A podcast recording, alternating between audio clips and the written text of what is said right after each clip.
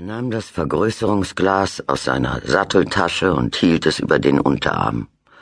Aber es gab weder einen Lichtfleck noch Hitze. Grimmig sah Pete zu den tief hängenden Wolken auf und steckte das Vergrößerungsglas zurück. Es war ein gutes, ein Richforth. Er hatte es letztes Jahr zu Weihnachten bekommen, als Hilfsmittel für seine Ameisenfarm, ein Naturkundeprojekt.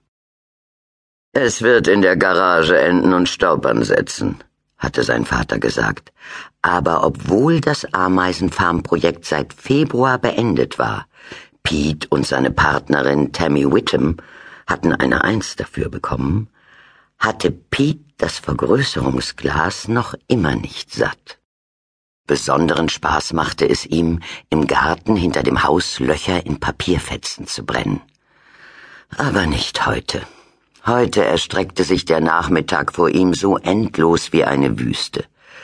Er konnte nach Hause fahren und Fernsehen, aber sein Vater hatte alle interessanten Programme blockiert, nachdem er entdeckt hatte, dass George Boardwalk Empire, das voller Gangster und nackter Busen war, aufgezeichnet hatte. Auf ähnliche Weise war Pitts Computer blockiert, und er hatte noch nicht rausgekriegt, wie sich diese Kindersicherung umgehen ließ, obwohl das noch kommen würde. Es war nur eine Frage der Zeit. Also, also nichts, sagte er halblaut und strampelte auf seinem Rad langsam zum Ende der Murphy Street.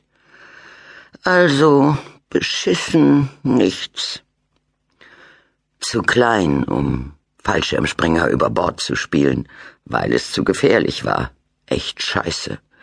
Er wünschte sich, ihm fiele etwas ein, was George und Normie und all den Riders zeigen würde, dass auch kleine Jungen Gefahren bestehen konnten. Da fiel ihm etwas ein. Er konnte die aufgegebene Raststätte erforschen. Pete glaubte nicht, dass die Großen davon wussten, denn der junge Craig Gagnon, der ihm davon erzählt hatte, war in seinem Alter gewesen. Er hatte gesagt, er sei letzten Herbst mit ein paar anderen Kindern, Zehnjährigen, dort gewesen. Natürlich konnte das alles gelogen sein, aber das glaubte Pete nicht.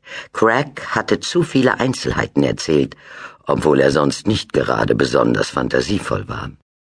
Mit dem neuen Ziel im Kopf begann Pete schneller in die Pedale zu treten. Am Ende der Murphy Street bog er links in die Hyacinth ein. Auf dem Gehsteig war niemand unterwegs. Am Randstein parkten keine Autos. Aus dem Haus der Rossignols war das Heulen eines Staubsaugers zu hören. Aber sonst hätten alle schlafen oder tot sein können. Pete vermutete, dass sie in Wirklichkeit wie seine Eltern auch in der Arbeit waren. Er fuhr nach rechts auf die Rosewood Terrace hinaus, vorbei an dem gelben Schild mit der Aufschrift Sackgasse. Entlang der Rosewood standen nur ungefähr ein Dutzend Häuser. Am Ende der Straße verlief ein Maschendrahtzaun quer über die Fahrbahn. Dahinter lag ein Dickicht aus Büschen und kümmerlichem aufgeforstetem Wald. Als Piet sich dem Maschendrahtzaun und dem daran völlig überflüssigerweise angebrachten Schild keine Durchfahrt näherte, hörte er zu treten auf und rollte im Freilauf weiter. Eines war ihm vage bewusst, auch wenn er George und seine Rider-Kumpels als Große ansah, wofür die Riders sich natürlich selbst hielten, waren sie nicht wirklich die Großen. Die echten Großen waren ultracoole Teenager, die einen Führerschein und eine Freundin hatten. Echte Große gingen auf die Highschool, sie tranken gern, rauchten Gras, hörten Heavy Metal oder Hip-Hop und fummelten mit den Mädchen rum. Also auf zur aufgegebenen Raststätte.